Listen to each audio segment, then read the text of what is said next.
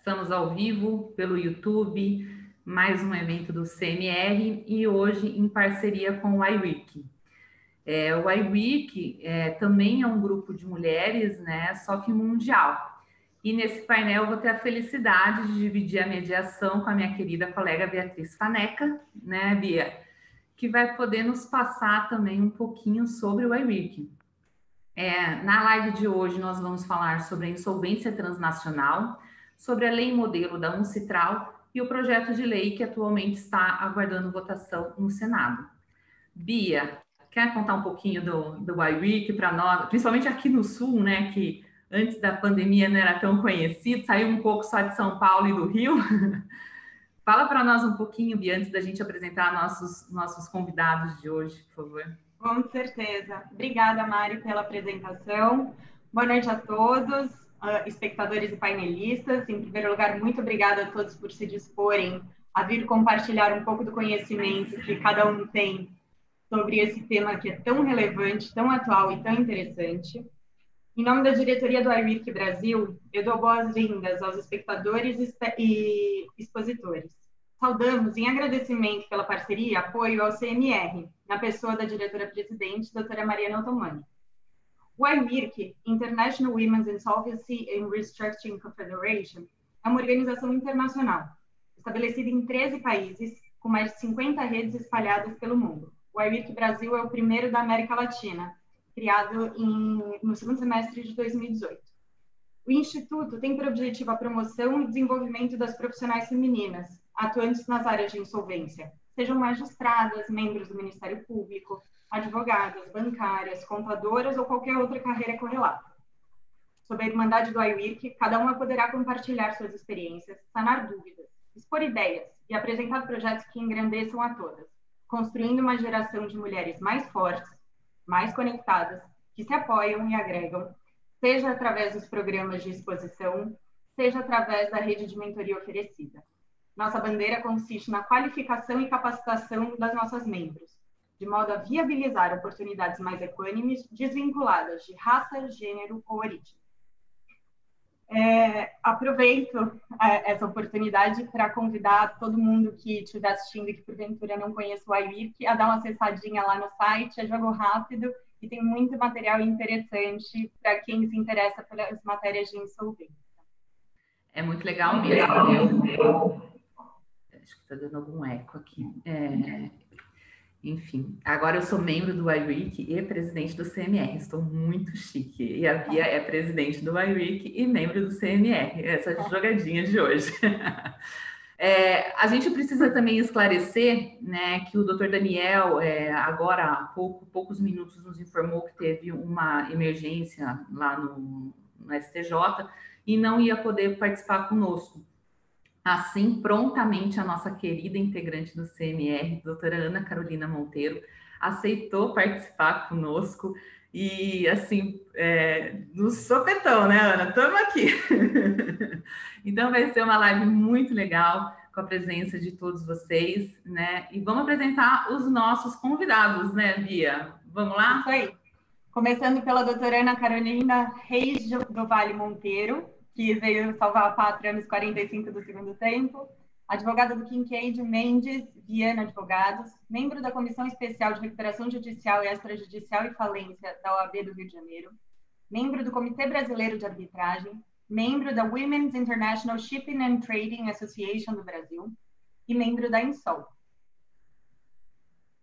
Doutora Eronides Aparecido Rodrigues dos Santos, procurador de Justiça no Ministério Público do Estado de São Paulo, integrante de comissão que analisou e elaborou propostas ao projeto de lei de falências e o anteprojeto de lei de resolução bancária. Participou da Comissão Especial da Câmara dos Deputados do PL 1572 de 2011, do novo Código de Comercial. Autor do projeto de lei de falências transnacional nos moldes da Lei Modelo 1 Citral. Palestrante nacional e internacional na área de direito falimentar professor convidado da USP, PUC, FADISP, Escola Superior do Ministério Público e Estado de São Paulo e Escola Superior da Magistratura. Curador acadêmico do IBAJUDE, autor de vários livros doutrinários.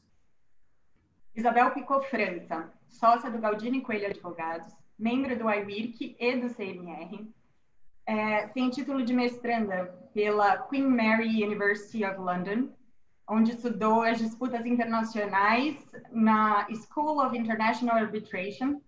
Ela é uma Fellow in Seoul e presidente do capítulo do Rio de Janeiro do TMA, em conjunto com a doutora Juliana Bumachar e com o doutor Marcelo Carpenter, autora de livros e artigos. Doutora Liv Machado é sócia do Tosini Freire Advogados em São Paulo, membro do IWIC e do CMR, mestre em Direito Empresarial pela PUC São Paulo é, e especialista em Direito Empresarial pela PUC São Paulo também. Fellow do Insol International Association in Restriction. Gente, aqui a gente gasta o inglês, né? Meu Deus do céu. Sendo membro do Comitê da América Latina do Insol. Membro da Comissão Falimentar da Ibrademp, membro da Comissão Especial de Estudos de Recuperação Judicial e Falência da OAB São Paulo, vice-presidente da Comissão Falimentar e Recuperação do IASP, Instituto dos Advogados de São Paulo. Essa eu não sou mais, Mari. Não? Ah, mas estava aqui no seu currículo, Liv. Bom, enfim, vamos começar, doutor Eronides. O senhor vai passar para nós um panorama geral da lei do Ancestral e aspectos, né, de como é importante para o mundo todo no aspectos negociais e como vai refletir aqui para nós, como já reflete, né, para nós nesse no mundo dos negócios. Com a palavra. Bom, boa tarde e quase boa noite já a todas e a todos que nos assistem hoje. Eu queria deixar registrado o prazer enorme de estar aqui conversando esse assunto com vocês é, nem sempre a gente é, privilegia a memória das coisas que acontecem no nosso país, e eu acho que é, o CMR e o IRIC foram muito felizes em tratar desse tema, é, principalmente agora, nesse momento em que a, reforma da 11.101 está em discussão lá no Congresso Nacional, atualmente lá com o PL 4458 de 2020, no Senado Federal. É, é, um prazer enorme estar aqui com a Beatriz Faneca, é, advogada, conhecida de longa data. Né? Tive o privilégio de trabalhar com a doutora Beatriz em alguns casos muito relevantes, casos é, internacionais, né? que envolviam falência transnacional. E foi um aprendizado. Né? Eu, eu devo dizer que a doutora Bia, e assim como outros profissionais, não vou declinar o nome de todos aqui, né? até para não correr o risco de esquecer alguém, mas eu acho que a doutora Beatriz representa bem todos esses profissionais que iniciaram esse trabalho eh, de falência transnacional, no qual eu tive o privilégio de ser talvez um dos pioneiros a me valer desse instituto aqui no Brasil. É... Honrado com suas palavras, doutor. Prazer sempre foi meu trabalhar com o senhor. E a Bia, a Bia é, fruto desse trabalho, evidentemente, né, foi a primeira presidente do IRIC Internacional, aqui o IRIC Brasil, Brasil, como ela mesma disse, e trouxe e trouxe aqui para a América do Sul, né, esta este movimento de empoderamento feminino, né, na área da insolvência, é, que é algo extremamente relevante, gente, e importante, né? Eu acho que nós não podemos mais classificar as profissões o exercício profissional por gênero, né? Vocês todas são extremamente competentes, né? É, é, e a competência vem do trabalho, não vem do gênero, né? E, e tirar esta diferença é o papel desses institutos, né? Assim como é o do CMR, né, Mariana, que você muito inteligentemente criou esse instituto para congregar as mulheres e também fortalecer a atuação feminina nesse mercado. Né?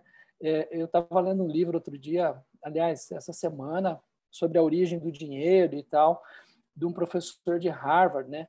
E ele comentando o, mercado financeiro norte-americano, né? Que ele chama as senhoras do dinheiro. E ele estava, existe um estudo estatístico. Olha só que interessante, que nos Estados Unidos, os alunos que saem de Harvard e vão para o mercado financeiro, 15% são homens e 2% mulheres. Né? E a gente está falando de uma economia desenvolvida. Né? A gente está falando, em tese, de um país que deveria primar pela igualdade de condições a todos os profissionais. Né? Ontem mesmo, né, enquanto eu assisti o debate meio confuso do, do, do dos Estados Unidos, né, com Joe Biden e, e com o Trump, e ficava aparecendo um, um, um, letter embaixo assim na televisão dizendo que um ator americano abriu mão do seu salário para poder remunerar uma atriz, para poder remunerar uma atriz. Né? Eu não lembro agora o nome e tal, mas o fato é que realmente, realmente vocês precisam se congregar e lutar pelo seu espaço, porque a depender do universo masculino, vocês não vão conseguir entrar tão facilmente assim. E olha que eu falo falo isso com a mais absoluta eh, tranquilidade, né? Eu venho de uma instituição, faço parte de uma instituição onde, graças a Deus, não existe essa diferença de tratamento entre homens e mulheres, né? Já desde a época quando eu, eu prestava concurso, e vou contar uma historinha aqui, eu sei que foge um pouquinho, mas acho que é bom para a gente entender a importância do instituto que vocês hoje presidem. Né? É, eu tinha, fazia concurso e tinha um amigo que estudava junto comigo, e ele gostava de fazer continha, estatística tal, né? E já lá na década de 90, ele dizia o seguinte: olha que interessante, né? As pessoas reclamam que existem menos mulheres nas carreiras jurídicas do que homens, mas proporcionalmente o número de mulheres inscritas e o número de homens inscritos, na aprovação final, segue o mesmo percentual naquela época. Né? Isto na carreira do Ministério Público de São Paulo. Lógico que isso traz uma meia-verdade, a proporcionalidade de inscritos e aprovados. Eu digo meia-verdade por uma razão muito simples. Será que tinha tão poucas mulheres se inscrevendo para concurso? E mais, por que, que elas não tinham esse acesso? Por que, que ela, é, elas eram em número menores nas universidades? Né? Então, realmente, é, é, a proporcionalidade nem sempre reflete a realidade. Eu acho que vocês estão corretíssimas, estão de parabéns. E eu estou muito, muito feliz de participar de um encontro com vocês, porque tenho certeza que vou aprender muito aqui dos debates que a gente tá, vai travar. É, é um prazer enorme estar com a doutora Live Machado, do, sócia do Tosini Freire, que, que tem um extenso currículo né, e experiência na área, a doutora Ana Monteiro, que é lá do Kincaid Mendes Viana Advogados, já estou colando aqui o nome para não errar, né, que também a, apresenta um extenso currículo de experiência nesta área, e a doutora Isabel Picotti, que trabalha com o Galdino, que trabalha com pessoas do mais alto gabarito e eu tenho certeza que ela com tenho certeza absoluta que engrandece muito uh, esse escritório de advocacia tão conhecido e tão querido por todos. E então, novamente a todas vocês, meu muito obrigado pelo convite. Lógico que na, lamentamos aqui a ausência do Dr. Daniel, mas eu acho que nós não perdemos nem em qualidade é, e nem em conteúdo com a doutora Ana Monteiro. Né? Vai ser um prazer enorme. E isso só mostra também a força da mulher em aceitar um desafio tão, tão de forma tão é, rápida assim. Com né? certeza. E, e, encarar, e encarar um, um debate sobre a lei modelo. Mas ela fala por si. Né? Então, tenho certeza que não, que não vai deixar a desejar em, em, nada, em absolutamente nada. Quase que eu desisto também e, e vocês é, poderiam requisitar uma outra mulher que iria me substituir com, com, com certeza. Bom, vamos lá. É, é eu me comprometi a, a trazer para, para as nossas ouvintes é, um pouquinho do contexto histórico do que aconteceu é, para a gente chegar hoje nesse projeto de lei que está lá no Senado, no 4458. Como é que foi esse movimento? Tá? Então, vou dizer para vocês o seguinte: já lá para o idos de 2010, mais ou menos 2011, né, eu me deparei com uma demanda num processo no qual eu atuava, onde era preciso para que para que recuperássemos os ativos é, de uma massa falida que estava nos Estados Unidos, que, que estavam apreendidos nos Estados Unidos, era preciso que nós criássemos uma estratégia com advogados estrangeiros de fazer frente a, a, ao governo dos Estados Unidos para poder reaver esses bens em benefício dos credores da massa falida. Tá? É, o caso, eu posso dizer, porque este caso já é público, ele não, não, não está mais sob o manto do sigilo, mas era um, um, um desses casos era do Banco Santos. Tá? E nós tínhamos um problema muito sério, porque um, um, conjunto de obras de arte havia sido apreendido pela Polícia Aduaneira nos Estados Unidos, em decorrência de uma ordem é, de bloqueio que saiu do juiz criminal aqui de São Paulo, federal. Né? E a ordem deste juízo era o repatriamento destas obras de arte né? e o seu perdimento em favor da União. Tá? Do outro, essas obras pertenciam às empresas ligadas a, ao Banco Santos. Do outro lado, nós tínhamos os credores do Banco Santos, né, que ficariam sem este relevante ativo, sem este relevante ativo para satisfazer o seu crédito. Né? E, e, bom, não preciso dizer que isso criou um conflito de competência no STJ, quem, quem deveria ficar com esses bens, quem não deveria. Eu tive algumas reuniões nos Estados Unidos antes de nos valermos uh, da falência transnacional. Estive no, no Departamento de Justiça em Washington, discutindo esse problema, e, e o, os americanos, do ponto de vista criminal, porque aí tinha uma questão criminal envolvida, eles não entendiam como que esse bem, estes bens poderiam ir para a massa falida se eles eram produtos do crime, tá? E, e não havia, evidentemente, naquele momento, nenhum reconhecimento por parte da justiça americana de que havia uma falência fraudulenta aqui no Brasil.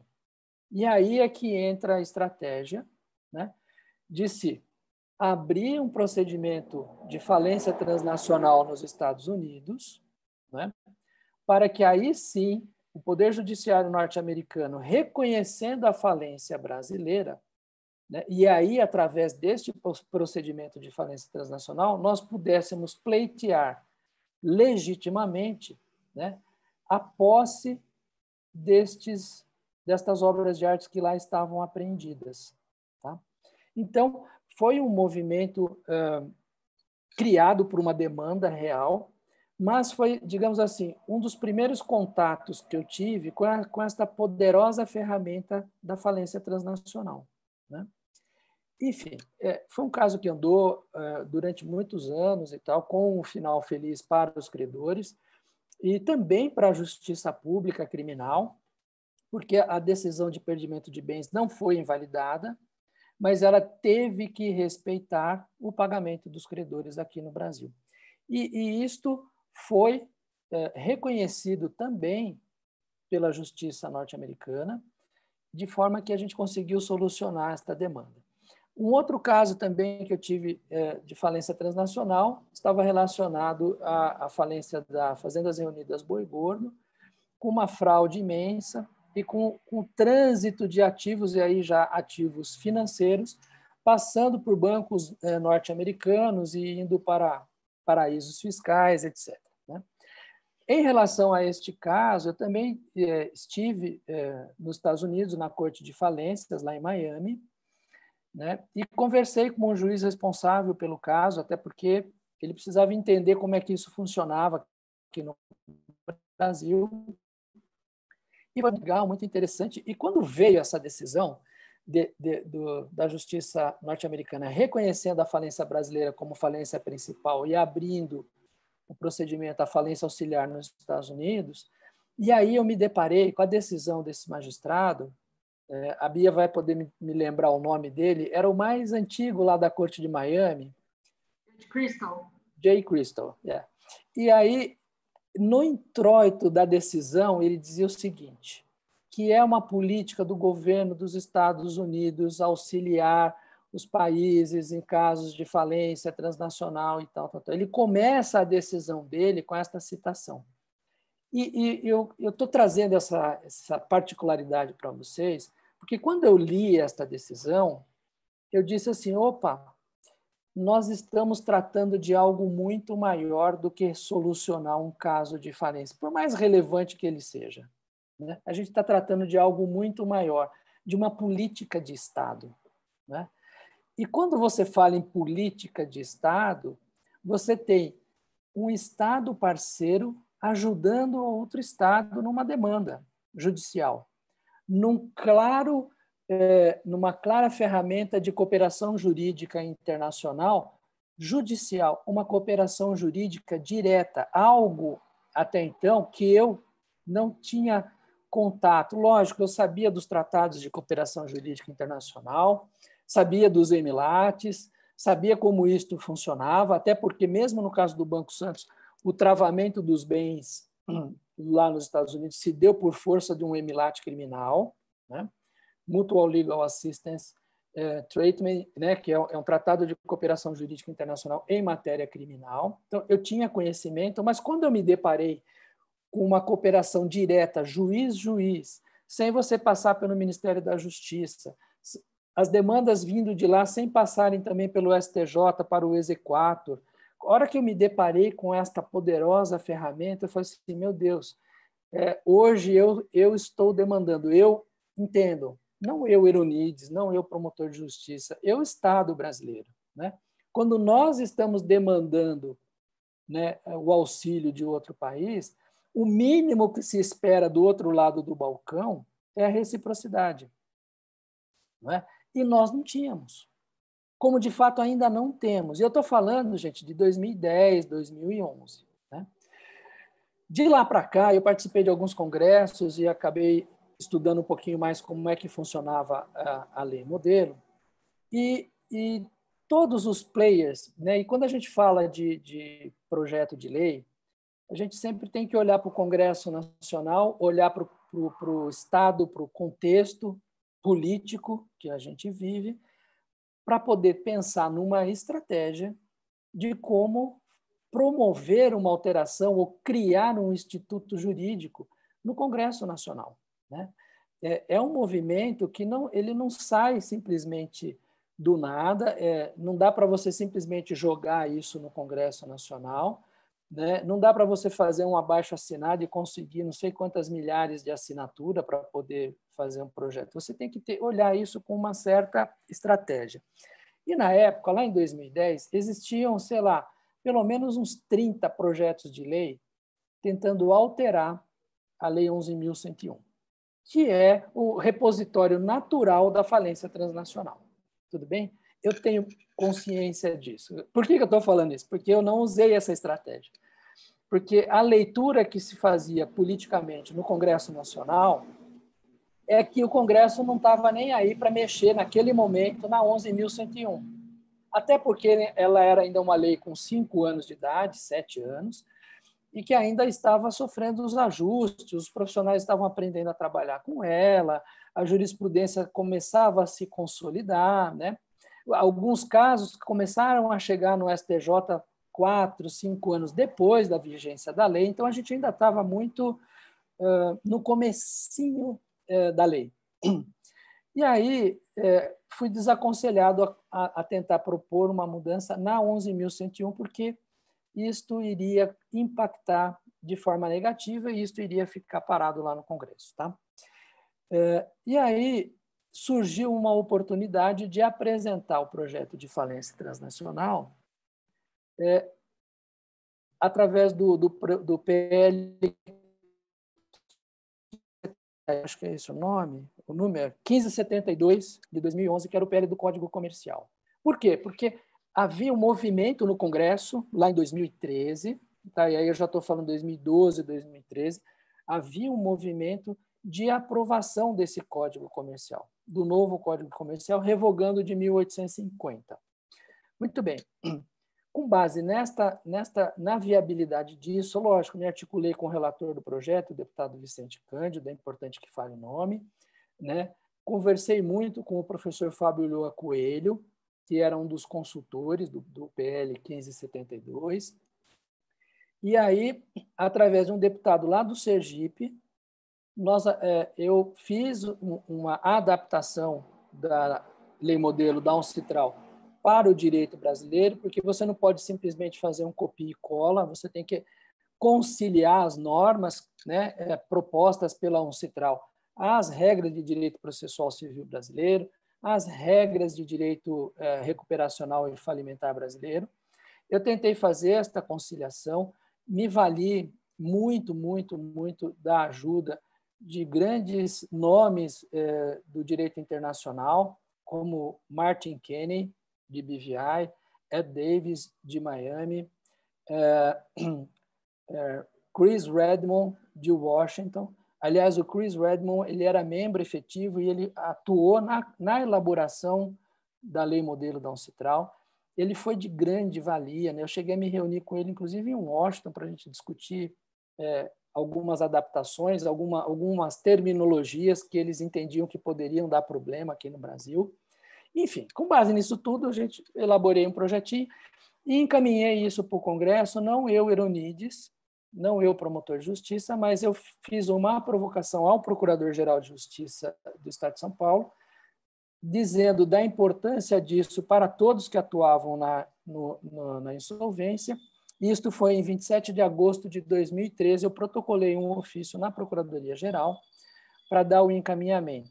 O procurador-geral da época, o Dr. Márcio Fernando Elias Rosa, recebeu este, esta provocação e deu o encaminhamento, ou seja, levou isto ao Congresso Nacional e que acabou integrando como um capítulo do Código Comercial, com uma ressalva que, em sendo aprovado, aquele dispositivo seria é, migrado para 11.101. Tá?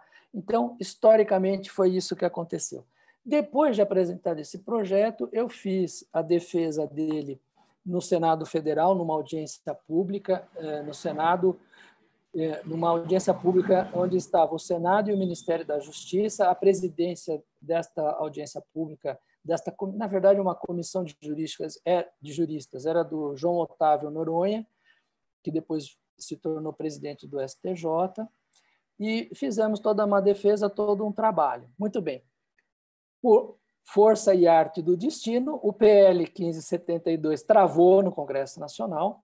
Muitos acham que merecia travar mesmo, outros não, mas o fato é que ele travou, e aí a reforma da lei, e olha, eu estou falando de 2013, e aí a reforma da lei agora aqui em 2019, finalzinho de 2018, 2019, a reforma da 11.101 ganhou força, né?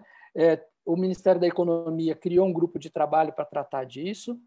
Esta é, a, a, questão da falência transnacional, da insolvência transnacional, é, encontrou um consenso em todos os fóruns aonde isso foi discutido. Eu participei de discussões na Fiesp, no IASP, é, e encontrou consenso, mesmo lá no GTzinho.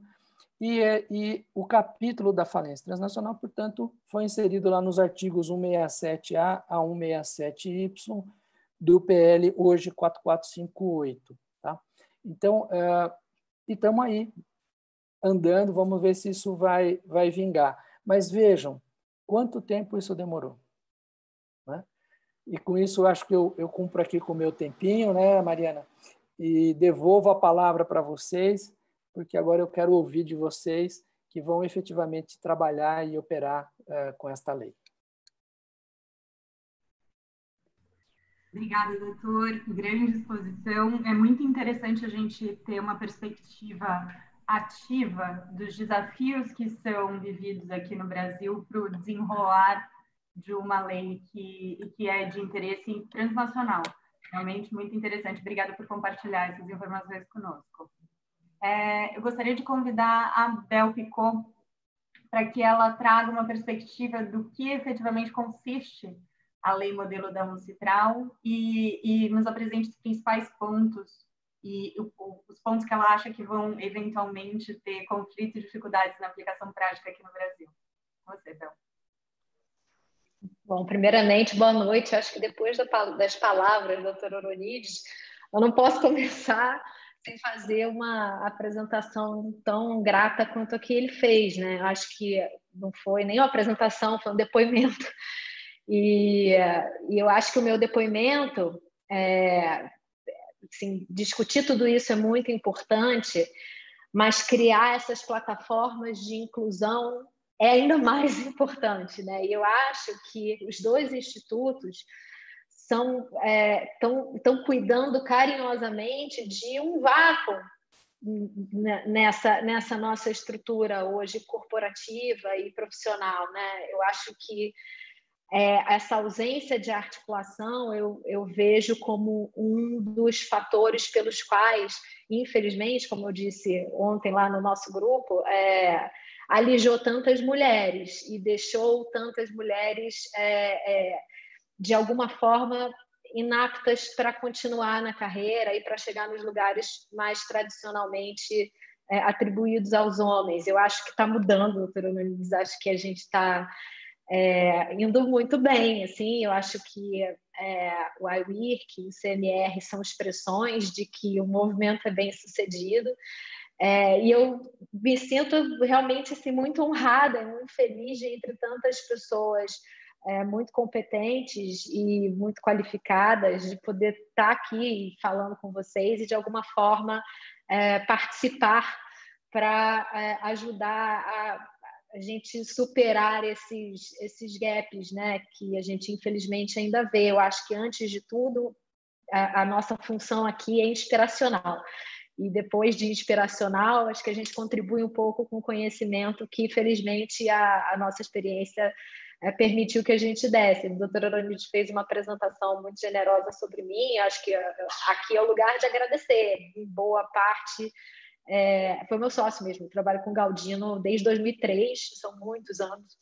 Né? Eu já nem sei mais contar, acho que eu perdi as contas e sempre tive muito, é, muito auxílio dele para poder chegar onde, infelizmente, outras, outras mulheres é, não tiveram as mesmas oportunidades. Então, é, é, isso, né? No apoio nas mulheres e nos homens que estão do nosso lado que a gente que a gente pode ter, pode chegar no, no lugar que a gente quer.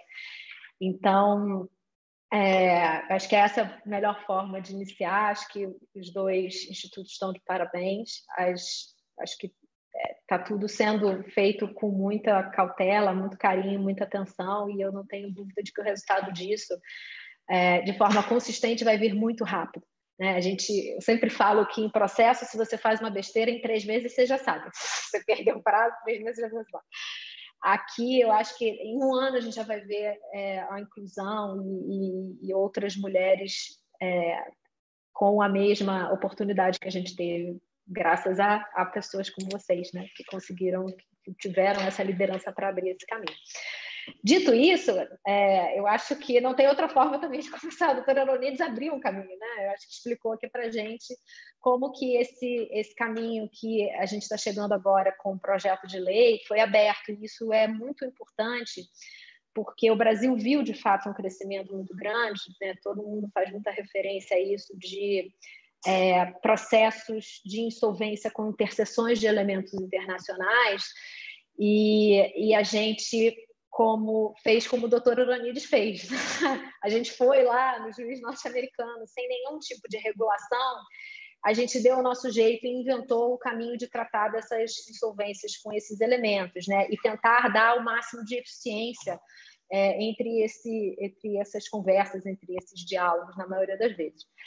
E, e, durante muito tempo foi assim, né? E, e, e, eu acho que essa carência dessa comunicação, dessa cooperação e coordenação, como eu vou falar, é um dos espíritos, talvez o principal, da, da lei da Ancitral, que foi incorporada pelo nosso projeto de lei, é, ela trouxe. Então, eu, eu lembro, a gente sempre fala do caso da Varig, né? Que a doutora Márcia e a doutora Ayub pegaram um avião da Varig e foram lá no juiz é, nos Estados Unidos, na, na corte de Nova York, se eu não me engano, conversar com ele e dizer, olha, tem um primeiro processo de recuperação judicial é, no Brasil, não arresta esses aviões. E foi uma conversa, né? Foi um, uma conversa que agora é, a gente espera seja de forma bem sucedida, interessada e tratada pela, pela nova legislação. É... Era, era, as tur, era, as turbinas, não era, Isabel? Era as turbinas. Eu era muito jovem. Era, era, era as turbinas. Era as turbinas. Era, era, era, era, o mesmo problema que a gente teve aqui com, a, é. com, a, com, as outras companhias aéreas, né? O leasing das turbinas. Tinha aeronave também. Tinha aeronave também.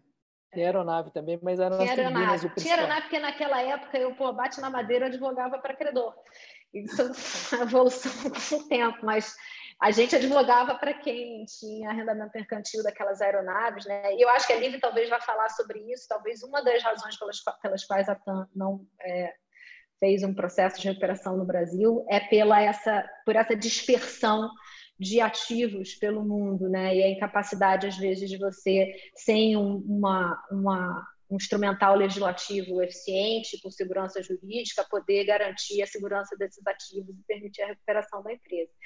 Mas, dito isso, é, eu acho que vale eu contextualizar, como eu vou tratar aqui rapidamente sobre é, o que é a lei da Ancitral, e aí naturalmente, tratando da lei da Ancestral, eu vou dizer, é, vou terminar falando sobre o projeto de lei, porque nós adotamos substancialmente a, a, lei modelo. Eu acho que vale começar fazendo um contexto do que, que a lei da Ancestral ela representa, né? É, e essa relevância da incorporação dela para o nosso, nosso sistema jurídico.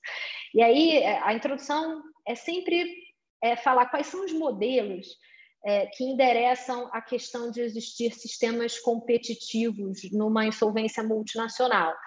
E aí, o primeiro deles é o territorialista, que acho que dá para dizer que, a despeito das nossas tentativas né, aqui de, de, de trazer alguma cooperação que vai levar ao universalismo é, mitigado, pós-universalismo, é, é, o que a gente adota, o territorialismo, que é uma expressão de soberania nacional, ou seja, você aplica ao processo as suas normas, ao processo de que tem algum elemento né, de insolvência internacional, as suas normas nacionais, aquela prevista na legislação nacional, ou seja, a, a, a, o, o, país vai ter jurisdição sobre é, a parte do processo internacional que recai dentro das suas fronteiras. E, e, naturalmente, muitas críticas foram dirigidas a, esse modelo, porque é, ele não é eficiente, ele é, ele é simplesmente uma proteção à soberania nacional, mas ele despreza a, a, que essa concursalidade vai gerar processos conflitantes. Então, o territorialismo é, recebeu uma, uma oposição, uma resposta oposta, que é a do universalismo puro, que também não atendeu. O universalismo é pendular, né? O universalismo puro é aquele que vai dizer, não, tem um processo só responsável por tudo. Ferindo a soberania nacional, porque você vai aplicar regras, é, normas de outras leis sobre elementos domésticos. Então, isso trouxe problema, como trouxe problemas de fórum shopping também. E aí, como tudo na vida, foi-se por um meio do caminho, que é o universalismo mitigado ou pós-universalismo, tem vários nomes aí que a doutrina é, deu, que é onde a lei modelo da Ancitral e a, o nosso projeto de lei é, se assenta. Universalismo mitigado é justamente a possibilidade de você reconhecer que existem outras jurisdições implicadas por aqueles elementos internacionais, mas uma regra uniforme reconhece que existe um processo que é o processo principal. Então, a imagem é uma imagem de um processo principal é, e os processos auxiliares em torno desse processo principal. É, a lei especificamente foi criada, a, a Ancestral é um braço da ONU, né? E é um braço da ONU criado justamente para você é, criar legislações harmônicas é, é, e de alguma forma uniformes para serem adotadas como referências legislativas para outras jurisdições. E em 1997 tem um grupo, um grupo chama Grupo de Trabalho 5, que é o que cuida de insolvências, que é um dos é, elementos da maior relevância quando um investidor internacional é, olha um país para poder aplicar, é, poder entrar com os seus investimentos, os credores, né, é índice lá do Doing Business, como que a empresa é, processa a, a, a solução da, da, crise das empresas. É, esse grupo de trabalho número 5, junto com a Insol, que o doutor Daniel não está aqui, mas é membro atuante, ativo, e a gente tem que agradecer muito a ele de trazer muitos conceitos da ISOL, só uma, uma entidade muito respeitada, e muito, eles são muito competentes, junto com a ISOL eles criaram em 1997 essa lei modelo que traz esses parâmetros é, legislativos para, é, eles mesmos dizem, né, tem um guia, para equipar os estados que desejem adotar a lei modelo com esse instrumental, esse framework de como tratar uma insolvência internacional. A lei modelo foi feita e ela tem é, mecanismos, é, são, são goals, né? são finalidades específicas dela que foram incorporadas pela, pelo nosso projeto de lei também. E aí são cinco, né? Nós, de lei, acrescentamos são seis, que é a cooperação entre os tribunais, já tinha falado que cooperação é, é, muito central nessa, nesse, no espírito da lei.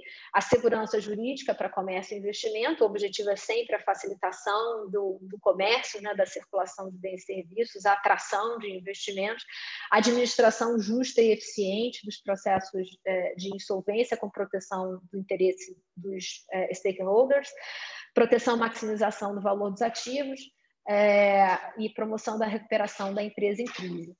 A gente, no PL 4458, acrescentou o inciso 6, é, que me parece é, fazer parte dessa preocupação é, do legislador em modernizar a nossa, a, a, o Instituto da Falência. Então, ele fala no inciso 6 de promoção da liquidação dos ativos da empresa em crise econômico-financeira, com a preservação e otimização da utilização produtiva dos bens, dos ativos e dos recursos produtivos da empresa, inclusive os intangíveis. Então, é um acréscimo que a gente fez nesse, é, nessa estrutura que é logo o início da lei da ancestral, ela já fala de quais são os mecanismos para você é, guiar uma insolvência internacional. Dito isso, é, a lei ela, é, ela tem elementos estruturantes, e são quatro elementos estruturantes, e a gente trouxe esses elementos estruturantes para o PL 4458 também. E aí é importante falar porque ele dá uma ideia de como é que a lei vai funcionar né, no Brasil, o que, que, o que, é a estrutura dessa lei. Então, é, essa lei é, que é a lei do central e é o nosso PL também, o primeiro elemento estruturante, vamos chamar assim dela, é o acesso e autorização. É, é, é permitir o acesso do que se chama de representante estrangeiro, que é o representante da entidade é, estrangeira na corte local. Acesso aos credores e autorização dos representantes estrangeiros de buscarem assistência é, na corte local guardem esse nome assistência porque ele é muito importante, porque acho que todo mundo está se perguntando é e a homologação da decisão estrangeira? E eu acho que a assistência é o termo crítico aqui para a gente entender a diferença. O segundo item estruturante é a possibilidade de reconhecimento. Então, aquele reconhecimento de decisão estrangeira que você pode fazer pelos mecanismos tradicionais e que não são sempre eficientes, né? quem já fez uso dele sabe que é lento, STJ, é, e o processo de insolvência é, ele, ele exige uma outra velocidade, um outro conjunto de é, é, é, necessidades que a homologação de sentença estrangeira não atende. Então, ele, o reconhecimento é um dos itens que estão dentro do projeto de lei da lei da Ancitral, permitir o reconhecimento de decisões estrangeiras dentro desse processo. As tutelas é, você pede tutelas definitivas e tutelas provisórias em caráter de urgência, e isso é, faz parte desse conceito de assistência também, você pedir tutelas é, no processo da corte local, né, um processo estrangeiro permitir a tutela na corte local, e a cooperação e a coordenação. Então, tem é, algumas regras específicas que é, tratam desse diálogo de cooperação e de coordenação entre as cortes, que também é fundamental. Em relação ao acesso, é, o que, o que a Ancestral explica, tem textos muito bons lá no site, quem quiser visitar, é que ele tem inbound e outbound aspectos, né? aspectos inbound outbound, que a gente pode chamar aqui de insolvência transnacional para fora e para dentro. Então, eu não só vou exportar a minha decisão para fora, para um, outro, para um outro processo estrangeiro, como eu vou incorporar esse processo estrangeiro também no meu é, no meu sistema. Então, ela tem essas duas vias, essa é a lógica aqui sucintamente do acesso. O reconhecimento é, é o que eu falei, a gente ele tem uma o, a lei da ancestral tem um, um processo que é sempre feito pelo representante estrangeiro que vem na corte local e pede o reconhecimento desse processo estrangeiro e a lei define o que é o processo estrangeiro e esse processo estrangeiro ele pode ser como eu falei o principal e o que é não principal e aí o principal é o definido pelas regras de COME, que é uma definição muito comum, quem milita na área está muito habituado né, a saber que é o centro de principal interesse.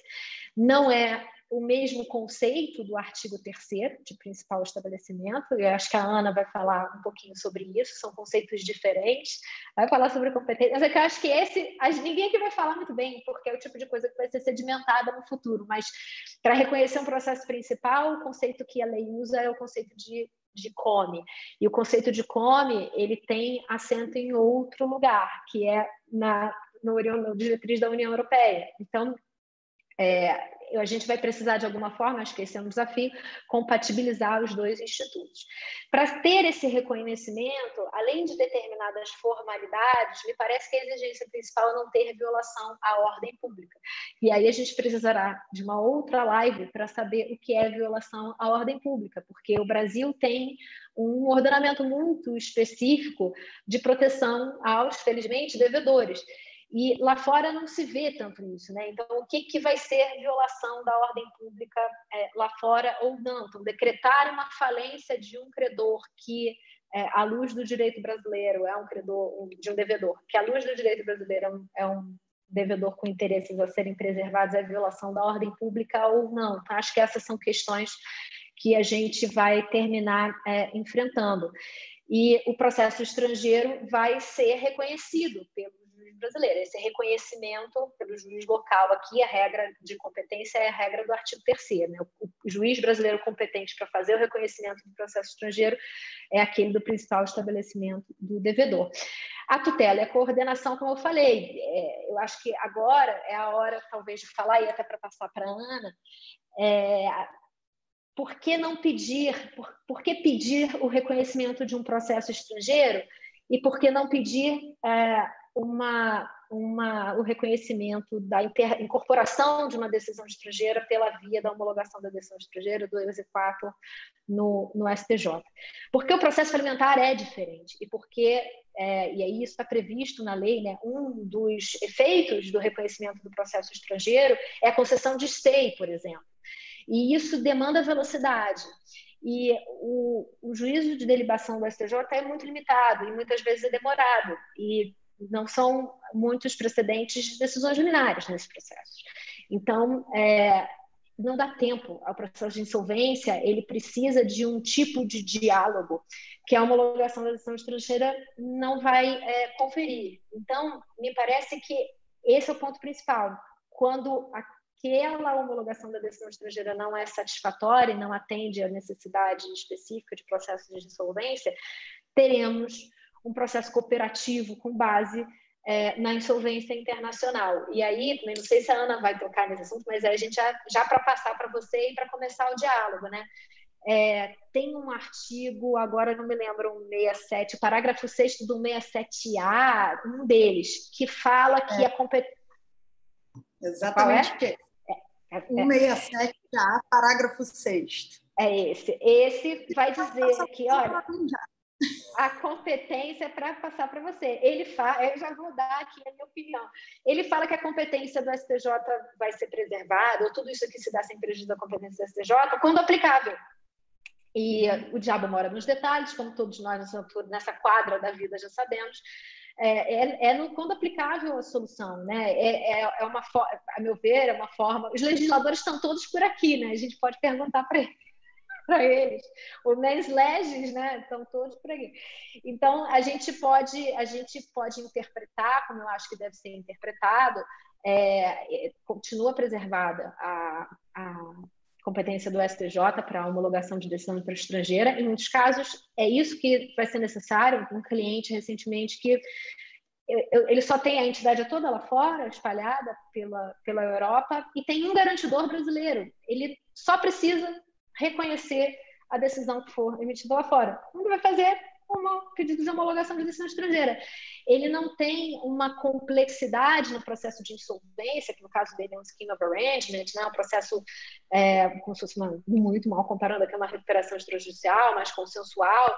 É, ele não vai, em tese, precisar que o Brasil crie um aparato de proteções mais complexas que é, a lei da ancestral é, é, é, promete né, dar. Então, nesse caso, por exemplo, parece mais eficiente para ele e no SJ é só reconhecer a decisão, ele não tem tanta rapidez, o processo é mais consensual, então acho que é, tende a se resolver dessa forma. Se a gente estivesse nos Estados Unidos, eu ia dizer que o reconhecimento é muito bom, porque o Chapter 15 é muito caro é muito custoso e isso não é um elemento que vai entrar na conta do Brasil e os Estados Unidos usam a lei da ancestral também substancialmente, tem algumas modificações, mas você abrir um Chapter 15 lá significa você abrir uma série de discussões e você alongar eventualmente o processo, é, você às vezes, sem, no caso do Brasil, né, hoje, sem mecanismos de cooperação é, é, incorporados, né, como segurança jurídica na legislação, os juízes não conversam, pode ser um grande problema. Às vezes, dar reconhecimento da decisão estrangeira é mais célere, mais, é, menos custoso. Então, é, isso também entra na vida prática, isso termina entrando na conta. Mas eu queria ouvir da Ana, que eu acho que vai tratar um pouco sobre isso, é, se você concorda, né? se é isso mesmo, porque eu acho que tem, tem muita gente preocupada com, com essa, essa diferença entre os dois. E a diferença entre os dois, para mim, a diferença chave, não sei se você concorda, é que um é para dar assistência. Assistência, né? o nome de agência, a gente põe no dicionário, vai, vai, vai entender. A assistência é muito mais que simplesmente você chancelar uma decisão. É, mas não sei se você está de acordo. E, enfim, queria te ouvir. Queria, Beatriz vai fazer, Beatriz ou a Mariana vai fazer aí também alguma, alguma colocação, mas essa era a minha, minha breve exposição. Obrigada. Obrigada, Bel, Só, só fazendo um comentário, né, Ana, que aula, né? A, a Bel, ela tem um perfil que não fala muito, mas quando fala, é aula. Obrigada, é. Bel. Agora, Ana, complemento o que a Bel falou de surpresa, assim, de últimos 15 minutos. Antes, eu gostaria de dizer, de agradecer né, o convite.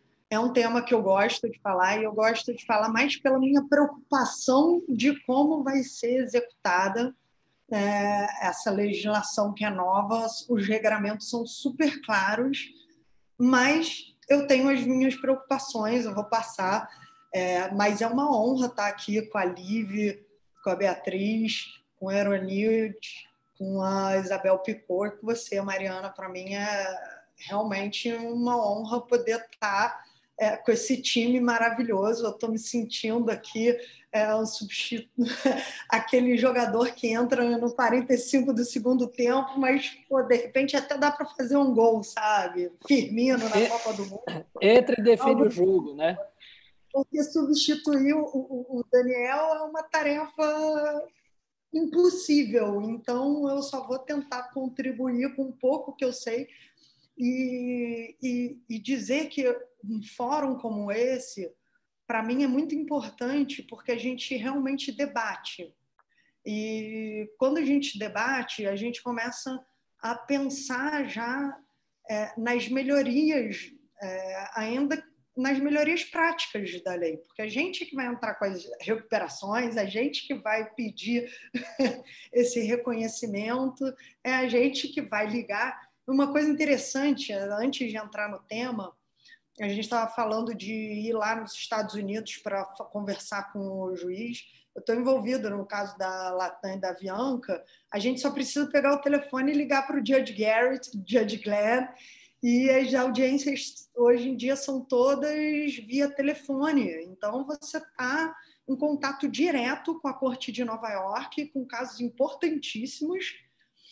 E essa cooperação ela já existe na prática. Então, a pandemia ela avançou de forma absurda essa, é, é, essa comunicação entre os operadores do direito para o bem. Né? E, certamente a aprovação dessa lei seria fantástica para o aprimoramento da nossa, da, da, das nossas normas.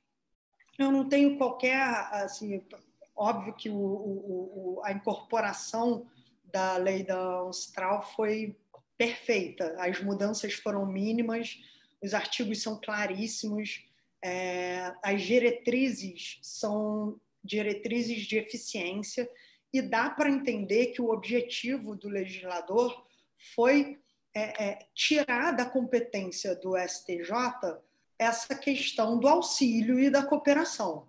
Porque o objetivo é você criar ali um reconhecimento e trazer um, um, um processo auxiliar sem ter que passar por um trâmite desgastante que não demora menos que cinco anos e que emperra o processo como um todo.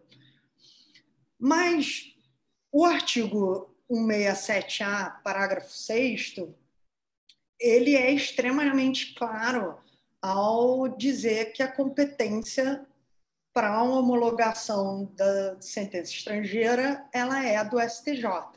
Apesar dele ter aquele finalzinho né, no que couber, ele ainda indica que o STJ tem a competência. E quando a gente está falando de a competência do, é, de escrita, e essa competência está descrita na Constituição, no artigo 105, inciso 1, a linha I. Então, você tem uma lei ordinária é, trazendo novo, novos regramentos que confrontariam com a Constituição. Eu imagino que isso possa causar, sim, problemas. A solução, para mim, ainda talvez seja tirar esse artigo para não para deixar claro que, que esse reconhecimento ele é simplesmente auxiliar. Ele não é um reconhecimento de sentença estrangeira como uma decisão arbitral ou algo parecido. Mas na hora de, um, de, uma, de uma execução, que também é de competência né, do, do STJ, né, você, na hora que tiver que, que formular uma carta rogatória, o exequato, você vai ter ainda lá a competência no STJ. Então, você, sem dúvida alguma, vai haver um conflito de competências e os advogados que tiverem na outra ponta vão arguir isso. Então, essa lei, na forma que ela está colocada, principalmente com esse artigo, ele, ele, ele traz um conflito que é, uma, é um, é um conflito não só aparente, para mim ele é um conflito evidente, e que vai ser resolvido pelo judiciário.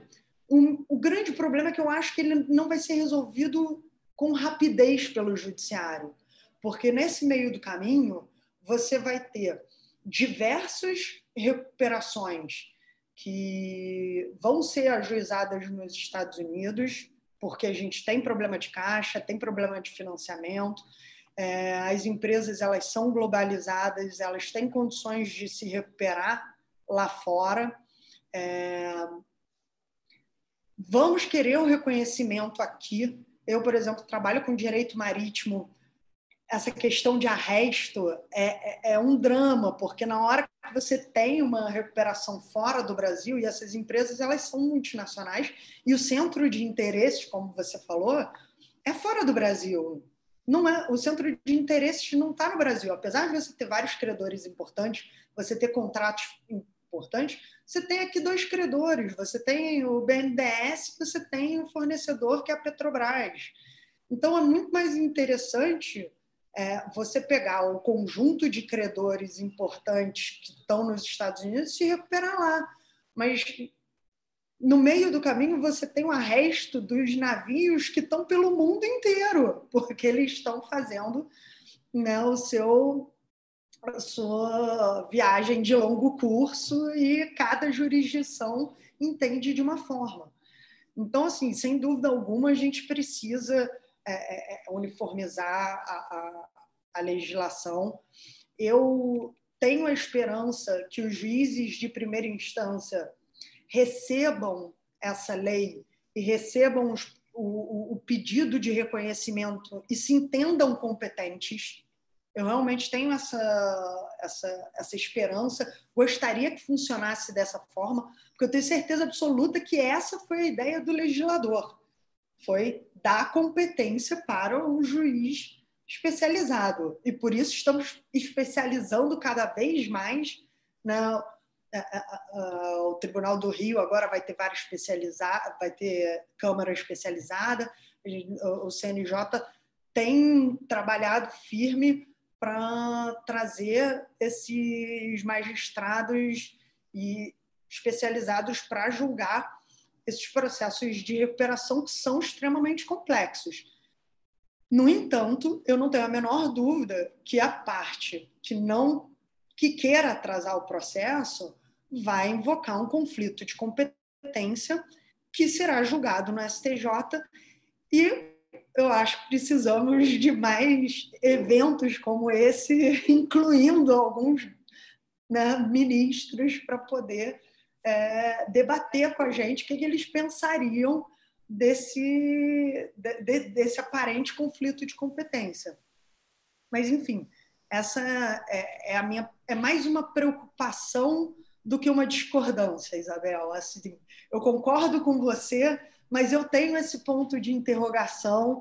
Eu estou participando do, do, do, do, Task Force de Insolvência do ICC, é, discutindo com, com, professores de direito internacional, todos têm a mesma é, preocupação, e mas existe também a esperança da gente conseguir, dentro desses debates, já demonstrar qual foi a, a, a intenção do legislador, porque isso é levado em conta no momento do julgamento. Né, no momento do primeiro conflito de competência que a gente vai estar participando e tentando convencê-los de que é, esse procedimento de reconhecimento e esse processo auxiliar ele não demandaria ah, o reconhecimento do, do, Superior Tribunal de Justiça. Bem, essas, essa é a minha colocação. Eu estou substituindo aqui o Daniel. É, depois eu posso falar um pouco mais, mas é, eu acho que esse era o ponto interessante, na verdade, o contraponto interessante que eu queria trazer. Ana, obrigada, viu? Mais uma vez eu quero falar que eu liguei para Ana, acho que eram 5 e 10, 5 e 15 da tarde. E pronta, eu sabia que você prontamente, eu sabia que você prontamente ia poder aceitar por qualquer outro compromisso, mas que se você aceitasse, você daria muito bem conta do recado. É, escolha de coração aí, só posso te agradecer. E os seus comentários, a gente vem discutindo também no nosso grupo de estudos né, interno do CMR. É, o projeto de lei realmente ele tem algumas, é, algumas coisas que a gente, como a gente bem diz lá, né, que precisavam ser ajustadas. É, e vamos ver qual que vai ser o resultado aí no Senado, né, o que a gente está tentando trilhar, um, que, que seja aprimorado, né. Agora eu vou passar a palavra para a Liv, que vai trazer para nós alguns aspectos práticos de tudo isso, né, Liv? Com a palavra aí para nos brindar aí com, com mais alguns ensinamentos. Bom, primeiro, boa noite a todos. Eu fiquei com a tarefa super difícil uh, de falar depois uh, dessas exposições incríveis, doutora Elanides, da Bel, da Ana. Cumprimento aqui os colegas, agradeço, é uma honra estar aqui. E agradeço, Mari, muito obrigada pelo convite, mais uma vez com, com o CMR, e a Bia também, mais uma vez com o Aimir, que estou bastante feliz uh, por estar aqui com vocês hoje. É, eu queria comentar um pouco é, em relação a alguns casos uh, práticos, mais sobre a perspectiva da prática, uh, mas pelo lado do que a gente tem hoje na lei atual, na nossa lei atual. Né? E até para entender um pouco, até com essa dúvida uh, que a Ana comentou, até do, da redação atual do, do, PL, em relação a essa questão de uh, se tem homologação do STJ ou não. Então, a, a ideia aqui, primeiro, é comentar alguns dos pouquíssimos precedentes que nós temos já no nosso STJ a respeito do assunto, né? da questão de, de reconhecimento uh, ligado à falência e recuperação judicial aqui no STJ. Acho que o primeiro caso que eu queria trazer e comentar aqui com vocês é um caso uh, oriundo da, das Ilhas Virgens Britânicas, até que eu sei que a Bia trabalhou nesse caso, é, em que um liquidante uh, da empresa em BVI uh, pediu o reconhecimento da sentença estrangeira aqui pelo STJ é, com o objetivo né, de alcançar os bens de uma subsidiária dessa empresa em BVI, uma subsidiária brasileira controlada por essa empresa em BVI. Essa empresa em BVI detinha 99,5% é, das ações é, dessa empresa brasileira e esse é, administrador judicial, liquidante, pediu esse reconhecimento justamente com o objetivo de arrecadar essas ações e tomar as medidas administrativas, enfim, que ele teria para liquidar esses ativos da, da, subsidiária aqui no Brasil e pagar os credores de lá. Né? Então, esse era o objetivo. Essa empresa brasileira era a Manacá, é, e ela, curiosamente, também estava em recuperação judicial. É, e essa empresa tinha um capital social de 750 milhões, o que chamou a atenção uh, desse administrador judicial em BVI, justamente para buscar essa arrecadação desses ativos. Inicialmente, ele até tentou notificar é, a, a, empresa brasileira, mas obviamente ele não, não, teve sucesso, e aí por isso que ele entrou é, com esse pedido de homologação no STJ. E aí o que é interessante é que o STJ ele fez uma análise é, em relação à, comparação dos credores lá na, nas Ilhas Virgens Britânicas e os credores brasileiros. Então, o que o STJ acabou entendendo é que, se essa sentença estrangeira fosse homologada aqui no Brasil, você teria um privilégio desses credores estrangeiros em detrimento dos credores brasileiros na RJ. E que com isso você teria uma violação à soberania nacional e ordem pública. Então, aqui a gente já entra até um pouco no que a Bel tinha comentado, de provavelmente se a gente adotar a, a lei modelo da Uncitral, a gente vai ter esse tipo de questionamento, e aqui por esse precedente do STJ, a gente já tem uma ideia de, de como foi esse prisma, de como foi essa análise. É, e foi interessante também que o STJ entendeu que, como a empresa ela era uma controladora, ela tinha 99,5%, que é praticamente 100%, o STJ falou: olha, mas uh, não existe como é, você entregar esse controle para esse administrador judicial significaria você decretar uma falência parcial da companhia, ou seja, restaria meio por cento né, da empresa não com a falência não decretada. É, mas o STJ levou isso em consideração, que a nossa lei também não permitiria uma falência parcial, não faria sentido isso da, sob uma perspectiva prática. É, então, assim, esse já é um precedente que já dá um, um, um gosto né, do que seria eventualmente é, um entendimento do STJ nesse tipo de situação. É, outros dois uh, precedentes, que na verdade eles tratam do mesmo caso, que na verdade são os únicos né, que, que tratam desse tema, é, também ex existem dois reconhecimentos de, de sentença estrangeira. É, na verdade, interessante que é um caso de pedido de reconhecimento estrangeiro de pessoa física. É, foi decretada a falência de duas pessoas físicas em Portugal uh, e existia um sócio dessas pessoas físicas em Portugal de um hotel aqui no Brasil, em Pernambuco, e esse sócio ele resolveu pedir o reconhecimento da decretação da falência uh, pela corte portuguesa no Brasil é, com o objetivo de liquidar aquela, enfim, de fazer uma divisão dessa empresa da qual ele era sócio. Então, ele precisava é, desse reconhecimento no Brasil. E um detalhe interessante: é, um dos motivos dessa falência, inclusive, ter sido decretada em Portugal, uh, foi por, uh, por crime falimentar. Né? Então, de fato, foi um motivo grave que, que levou lá a, a decretação da falência em Portugal.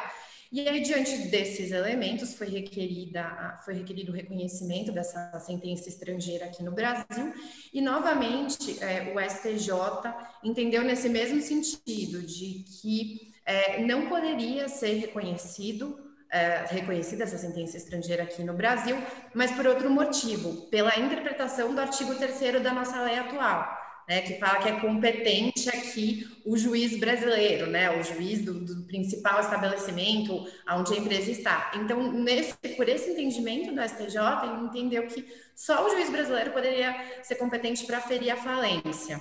É, eles não, o STJ foi interessante que ele não entrou no mérito de se pode falência de pessoa física ou não no Brasil, mas simplesmente considerou que a competência seria uh, da corte brasileira, não poderia haver esse reconhecimento, então, uh, da sentença portuguesa aqui no Brasil.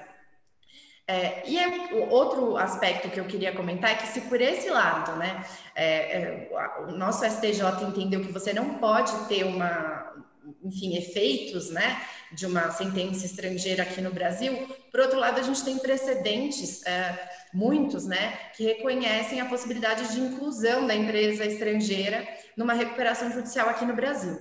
É, então, é, vou, vou, trazer especificamente um caso que eu tenho mais, mais familiaridade, é, mas isso aconteceu em alguns casos, OAS, Chain, etc., em que se reconheceu que seria possível a inclusão do ente estrangeiro na, na recuperação judicial brasileira, é, porque, na verdade, o ente estrangeiro não passava de um veículo de captação de financiamento. Né? Então, na verdade, não era uma empresa com empregados, com bens lá fora, e sim um, um mero veículo do grupo é, aqui no Brasil. O que é interessante porque o, a lei é silente em relação a isso e também silente em relação a grupo, mas isso é um outro assunto que vale um outro, um outro bate-papo aqui. É, e aí, então, eu vou trazer um pouquinho o, o, caso da Oi, porque eu acho que ele é bem emblemático no sentido da gente enxergar os efeitos de você ter a aplicação da, da lei modelo ou não. Né? É, no caso da Oi, é, é, muito interessante porque você tinha um procedimento de recuperação judicial aqui no Brasil. A Oi uh, incluiu uh, duas entidades, eu vou focar na parte holandesa, uh, duas entidades holandesas na, na recuperação judicial foi admitida aqui na, em primeiro grau, né, porque eram veículos de captação de financiamento. O Tribunal de Justiça do Rio de Janeiro manteve esse entendimento de que é, essas empresas poderiam ser inseridas no pedido de recuperação judicial por conta disso. E o interessante é que, em paralelo, em paralelo a Aurelius, é, que era um fundo de hedge, um dos credores da Oi, tinha feito um pedido é, de insolvência, um procedimento de insolvência na Holanda, que lá se chama Suspension of Payments, né? E, e esse uh, procedimento foi tramitando, foi tramitando. Em paralelo, a OI pediu reconhecimento da RJ brasileira uh, via Chapter 15 nos Estados Unidos, o que foi reconhecido. Reconheceu-se que, inclusive com as, as duas holandesas dentro, que reconheceu-se que o COME, né, que era o Center of Main Interest, que a Bel comentou, que a Ana também comentou um pouquinho, seria de fato o Brasil, um centro de interesses do grupo, de fato seria o Brasil, e seria admitida então a inclusão dessas holandesas.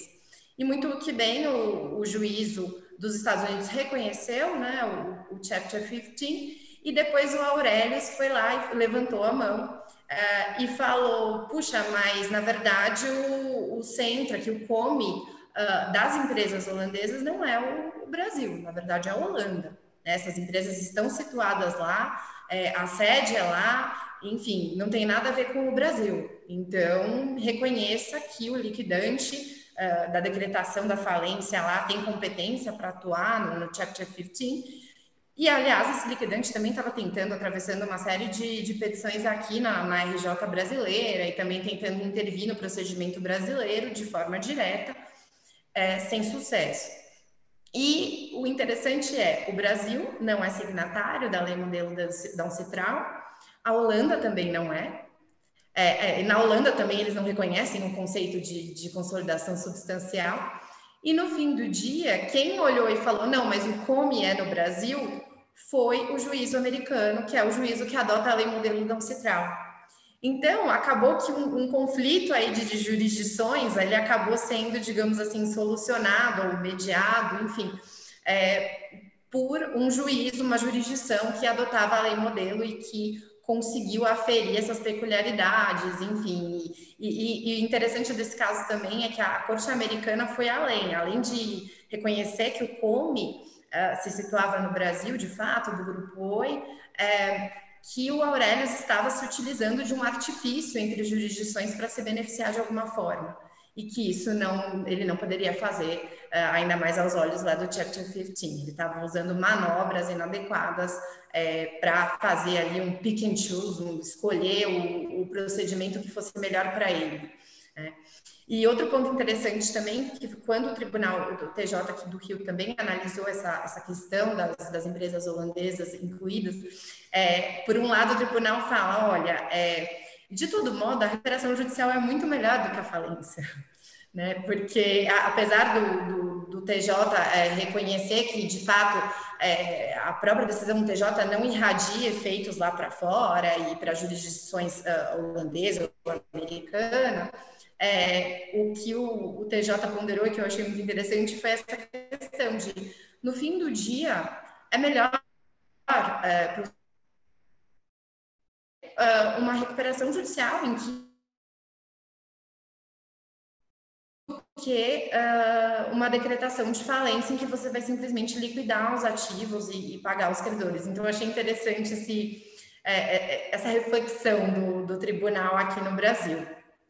É, e aí, eu queria também comentar que, além dessas decisões que normalmente é, enfim, são dadas essa questão de reconhecer o estrangeiro, a, a entidade estrangeira aqui por ser um, um veículo, É, tem o caso da Constellation, que eu acho que a Bel, na verdade, é a pessoa mais indicada para falar desse caso, muito mais do que eu, é, em que o juiz, o tribunal, na verdade, considerou que as empresas estrangeiras tinham que ter ativos aqui no Brasil, né? Então foi um pouco além dessa discussão de ser um veículo ou não, mas também uh, de ter aqui os ativos. Eu até convido a Bel aqui para a gente já começar um bate-papo e, e, ouvir um pouco da experiência dela aqui no caso. Posso falar, porque é muito interessante esse caso, por duas razões.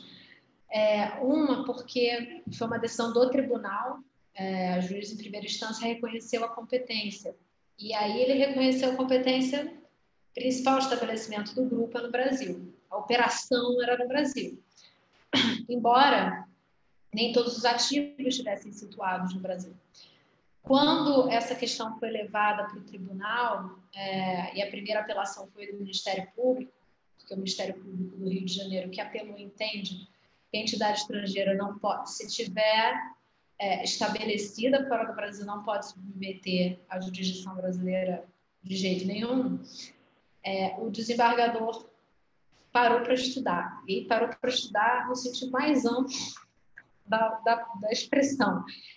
É, e aí, ele, o entendimento é, ali naquele caso não foi o de grupo econômico. Ele fez uma análise de competência entidade por entidade que é o que se faz nos Estados Unidos, por exemplo. Eles não vão olhar, você pode entrar lá, oi, um monte de gente. E ele não vai fazer uma análise de competência por grupo, ele vai olhar entidade por entidade e dizer é, onde é o come, né? ou pelo menos reconhecer. O representante estrangeiro vai lá e pede um reconhecimento da, da competência, ele vai dizer, mas essa entidade aqui eu não reconheço o Brasil como foro de main proceedings, eu vou reconhecer como não main proceedings. E aí, eventualmente, o main proceedings vai ser em outro lugar. Nesse caso, o juiz brasileiro, né, no tribunal, na verdade, o desembargador relator, fez essa análise entidade por entidade. E ele foi territorialista puro.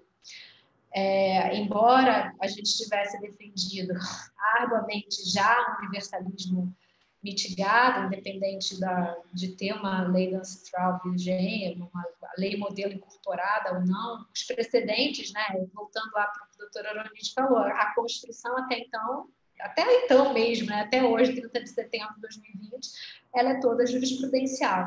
E a nossa jurisprudência é, sempre reconheceu uma competência sobre o grupo, porque o conceito, a interpretação do artigo 3 do principal estabelecimento era no grupo. E aí ele, ele foi super territorialista, ele olhou entidade por entidade para analisar se havia algum elemento que atraísse a competência do direito brasileiro. E nesse aspecto ele até fez uma interpretação bastante ampliativa do que seria territorialidade, mas ele cita Greg Rook na decisão, inclusive. E aí uma das entidades ficou fora da recuperação judicial porque era uma sonda é uma, é uma empresa da indústria de óleo e gás, essa sonda ficava situada, prestava, era a única sonda que prestava serviços fora do Brasil, na Índia. É, ela tinha prestado serviço fora do Brasil, dentro do Brasil, durante 30 anos. Casualmente, naquele momento do, do ajustamento da judicial, ela estava na Índia. E aí ele falou: essa daqui eu não consigo é, de, de alguma forma, se isso virar uma falência, eu não consigo arrecadar esse ativo.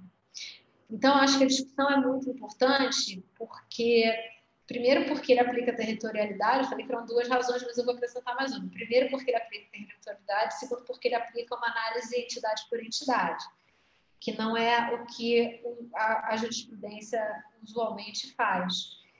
É, e terceiro, que aí já estendendo aqui a discussão, é o tipo de situação que a, a lei modelo resolveria, né? Porque o, o, problema dele não arrecadar o ativo é resolvido quando a lei ancestral diz que o juízo estrangeiro pode reconhecer o Brasil como um fórum de main procedures. Então, a sonda que estava na Índia, eles poderiam ir na Índia e dizer, olha, aqui no Brasil, manda o ativo para o Brasil, arrecada o ativo aqui para pagar o credor ou faz. Nesse caso, o ativo estava lá, mas a empresa era uma empresa em BVI. E BVI faria esse tipo de reconhecimento de cooperação se, se, fosse, se o Brasil tivesse esse aparato legislativo.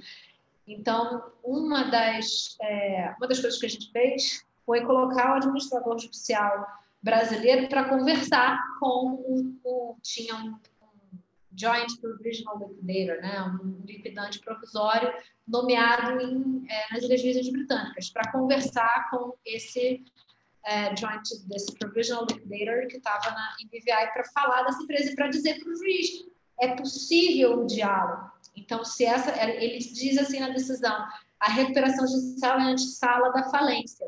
Ele tem esse trecho. Então, é, a gente tentou demonstrar que, mesmo o ativo estando na Índia, a empresa estava é, num processo em BVI é, e poderia haver uma cooperação, como de fato estava havendo, entre o administrador judicial e o trustee. Mas eu acho que ali a gente não, não, não tinha, não tem a mesma maturidade institucional para poder refletir esses institutos de uma forma amadurecida no problema prático. Mas foi isso que aconteceu. Está certo, o seu comentário é esse mesmo, mas só complementando, foi isso que aconteceu. É...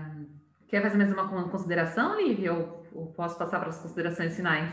Não, pode passar, Mari. Então, tá bom. Doutor Euronides, é, com a palavra aí para considerações finais, agradecimentos, desde já. Bom, é, Mariana, Beatriz, é, foi uma aula exemplar que, que a gente teve aqui hoje, né, com a Ana, com a Isabel, com a Liv, trazendo a discussão para o dia de hoje. Né? Eu falei lá do passado, mas vocês trouxeram essa discussão para os dias atuais, e o que demonstra a relevância de se debater um pouquinho mais, se aprofundar um pouquinho mais é, sobre esse modelo de falência, de, de insolvência transnacional que a gente está trazendo aqui para o Brasil é lógico que você precisa fazer algumas adaptações, né? E eu fiquei muito feliz, porque eu achei que vocês iam é, é, reclamar do parágrafo 5 do 167A, mas todo mundo ficou quietinho, acho que ficaram é, intimidadas com a minha presença, mas é, no, na verdade né, a gente precisa fazer aquela adaptação para o direito brasileiro. Né? E, e o parágrafo 5 que vocês comentaram, né, é, de uma certa forma, embora ele possa é, trazer aí alguma, alguma dúvida quanto à sua aplicação, e é lógico que, que aqui vocês, é, como operadores do direito, já conseguem antever né, as objeções que serão levantadas nesse caso, o fato, e pelo menos esta é a minha leitura, é, a, a insolvência transnacional ela, ela é ela é um processo. Né? Quando, quando vocês debatem aqui qual é o centro de interesses, o COME, qual a teoria que a gente vai aplicar, o universalismo, o territorialismo, nós estamos falando aqui de condições da ação, de requisitos de um processo. Né? É, quando a gente olha para um pedido de assistência, né, que é, que é digamos assim, o coração é, deste capítulo da lei, né, você está falando quem tem legitimidade, quem tem interesse em fazer esse requerimento. Né? E mais, quem é o competente para apreciar. Você percebe que a gente está no campo do direito processual civil brasileiro, né? E, e esta, este movimento do pedido de auxílio aqui para o juiz brasileiro ou para o juiz eh, estrangeiro, ele passa por esta análise das condições da ação né? da boa e velha condição da ação. E é isso que a gente tem que olhar. E, e lá no parágrafo 5 quando ele fala, olha, ressalvada a competência do STJ, a gente está tratando de outra coisa. A gente está tratando de exequatur, de dar força executiva para uma decisão estrangeira. E quando você vem aqui requerer uma falência é, transnacional ou mais, o, o procedimento auxiliar, você não está pedindo o exequatur de uma sentença estrangeira. Né? Muito pelo contrário, você vai ter que apresentar todos os documentos, você tem que, tem que demonstrar que você tem legitimidade, tem interesse, etc, etc, etc, para a partir deste momento você não vai dar nenhum cumprimento de ordem estrangeira sem passar pela análise da legalidade e da previsão legal que existe no direito brasileiro. Da mesma forma como nós, e eu digo isso porque eu, eu já fiz o inverso, embora o, o Chapter 15 seja a porta de entrada para o direito norte-americano, eu não posso fazer nenhum requerimento ao juiz americano que não tenha previsão legal no direito americano. Porque ele não pode deferir, porque não tem previsão legal. Ou não tem precedentes, né? dependendo do tipo de, de, de sistema jurídico que é adotado. Então, a, a cautela, eu imagino que a cautela do legislador aqui é justamente dizer: olha, se vier um pedido de exequatur disfarçado, aí quem tem que resolver é o STJ. Porque dar execução a uma decisão estrangeira implica dizer expropriação patrimonial. Não é? E aqui no direito brasileiro, a expropriação patrimonial, o direito de propriedade é garantido constitucionalmente. Né? E aí tem todo um regramento para esse exequatur. Diferentemente, se eu entrar com a falência auxiliar aqui, e esta falência daí, você tem todos os requisitos e, e as ferramentas da 11.101 para você dar uh, seguimento a isso. Né? É, lógico que a gente teria aqui inúmeras coisas para falar, para a gente continuar discutindo, mas eu queria pontuar isso, fazer, na verdade, esse contraponto é, para a gente poder entender um pouquinho que né, vale aquela máxima, não existe nenhum dispositivo na lei inútil. Então é importante a gente tentar entender um pouquinho é, por que, que isso está acontecendo. Novamente, meu muito obrigado a todas vocês. Foi um privilégio enorme estar aqui participando desse encontro e muito, muito, muito sucesso a todas vocês. Muito obrigado.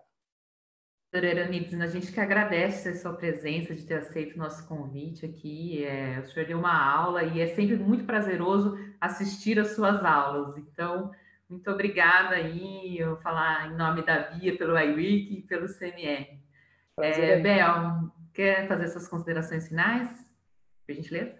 Eu só tenho a agradecer, acho que é isso, né? A gente está aqui na posição de aluno, mais do que de, de speaker, né? Mais do que de falar.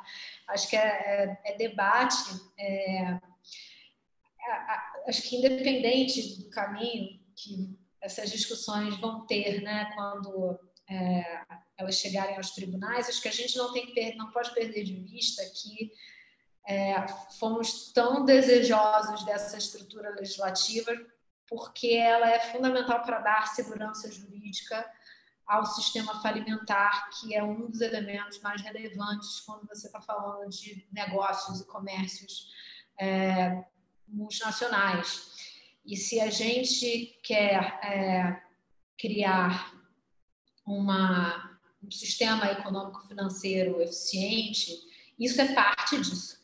Então, é, acho que qualquer interpretação, uma interpretação no sentido de dar segurança, no sentido de criar é, eficiência, transparência, é, né, como, como diz a legislação central, administração justa, para esse tipo de processo. Então, eu, eu espero que isso realmente. É, de, acho que eu vou terminar como eu comecei, né?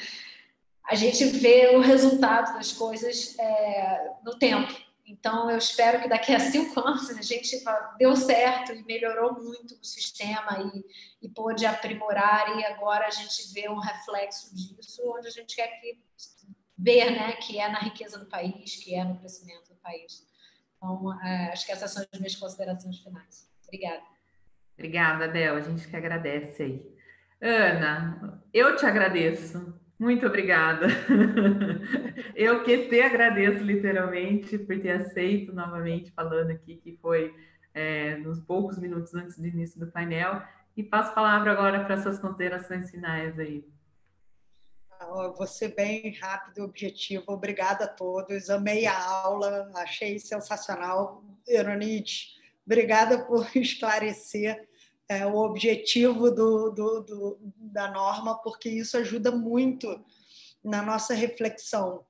É, e o que a minha consideração final é a seguinte: vamos sempre estar juntas, debatendo, juntos debatendo é, porque o nosso papel é exatamente esse: é fazer com que esse sistema, que é um consenso que deve funcionar, que funcione. Então a gente vai ter que estar tá nos tribunais e não só discutindo aqui no plano acadêmico, nas lives, como nas aulas é, para estudantes e nos tribunais para tentar fazer com que a norma ela seja executada como foi pensada e não desvirtuada completamente no meio do caminho. Então, é, eu acho que esse, esse bate-papo, essas reflexões, elas são extremamente interessantes para a gente conseguir entender a norma e aplicá-la de forma correta. E vai estar tá nas nossas mãos fazer isso para que o sistema seja eficiente. Então, muito obrigada a todos pela oportunidade e até a próxima. Obrigada, Ana. Até a próxima, tá? Espere um telefonema a qualquer momento. Liv, suas considerações finais, por favor. É, bom, bem rapidinho. É, na verdade, meu comentário é, acho que a, a adoção da, da, da, lei modelo, né, na, se nosso PL for realmente para frente, mas é, nesse ponto espero que vá, porque eu acho que é muito bem-vindo. Eu acho que ela vai, uh, ele, ele, vai acabar uh, trazendo essa reciprocidade é, que hoje a gente não tem, né? Então, as empresas brasileiras se vai nos mecanismos como do, do, Chapter 15, de você tem um reconhecimento do procedimento brasileiro lá fora, mas a inversa não é verdadeira, né? A gente percebeu por esses precedentes que eu trouxe aqui do STJ que quando alguém tenta reconhecer uma lei estrangeira, uh, isso acaba bloqueado ali no STJ. Então, eu acho que, que realmente esse, esse projeto é muito bem-vindo e, e abraçar essa, essa lei modelo uh, da Uncitral pelo nosso sistema jurídico brasileiro realmente uh, vai ser muito, muito bem-vindo e engrandecedor aí para a segurança jurídica e tudo mais.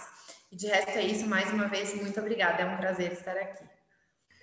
Obrigada. Então, em nome do CMR, eu agradeço a todas e ao doutor Eronides que esteve aqui conosco, a todos que assistiram a nossa live.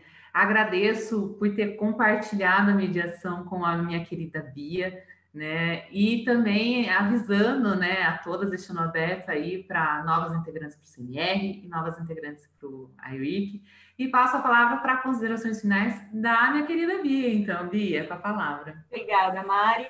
Primeiro lugar, muito obrigada, pessoal. Que time de peso, gabarito, qualidade, conteúdo. Realmente não poderíamos ter escolhido painelistas melhores.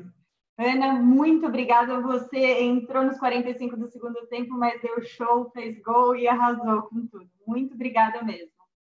É, eu, só gostaria de fazer uma pequena ponderação, que eu acho que é o ponto principal de toda essa ideia de por que o Dr. Eranides, lá em 2010, teve essa luz da relevância, é, e é ainda um dos motivos pelos quais a gente está tendo um desafio hoje em dia, que é justamente esse último ponto da Lili, que é a reciprocidade.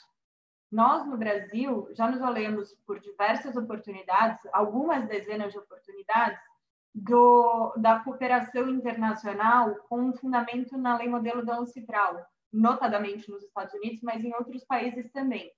No entanto, é, se a gente fizer uma análise fria da jurisprudência, não está sendo recíproco em relação a esses países, justamente esses países que nos concedem o benefício, na hora que eles batem a nossa porta, eles não estão tendo, não estão sendo atendidos da forma que nos tratam quando chegamos até lá. Então, é, justamente por isso a razão principal da minha preocupação, que é, eu vou honrosamente e desculpadamente é, discordar da Isabel, apesar de, de, concordar muito com os argumentos dela, é, eu acho que a gente vai ter que levar com muita cautela, muita paciência e muito estudo a aplicação prática quando, é, porventura, for formalizado e entrar em vigor a, a, o texto legal como proposto. Porque a aplicação pelo judiciário vai precisar contar com a iniciativa privada, todo o apoio do poder público é, e, demais, e demais interessados, porque realmente são matérias delicadas, envolvendo interesses diversos, e existem argumentos para todos os lados. Então, muito obrigada a todos pelas considerações, pela exposição. Muito obrigada e obrigada pela audiência. Obrigada, pessoal. Boa noite. Até o próximo evento. Obrigada, Obrigada a todas. Boa noite. Até a Boa próxima. Boa noite. Tchau, tchau.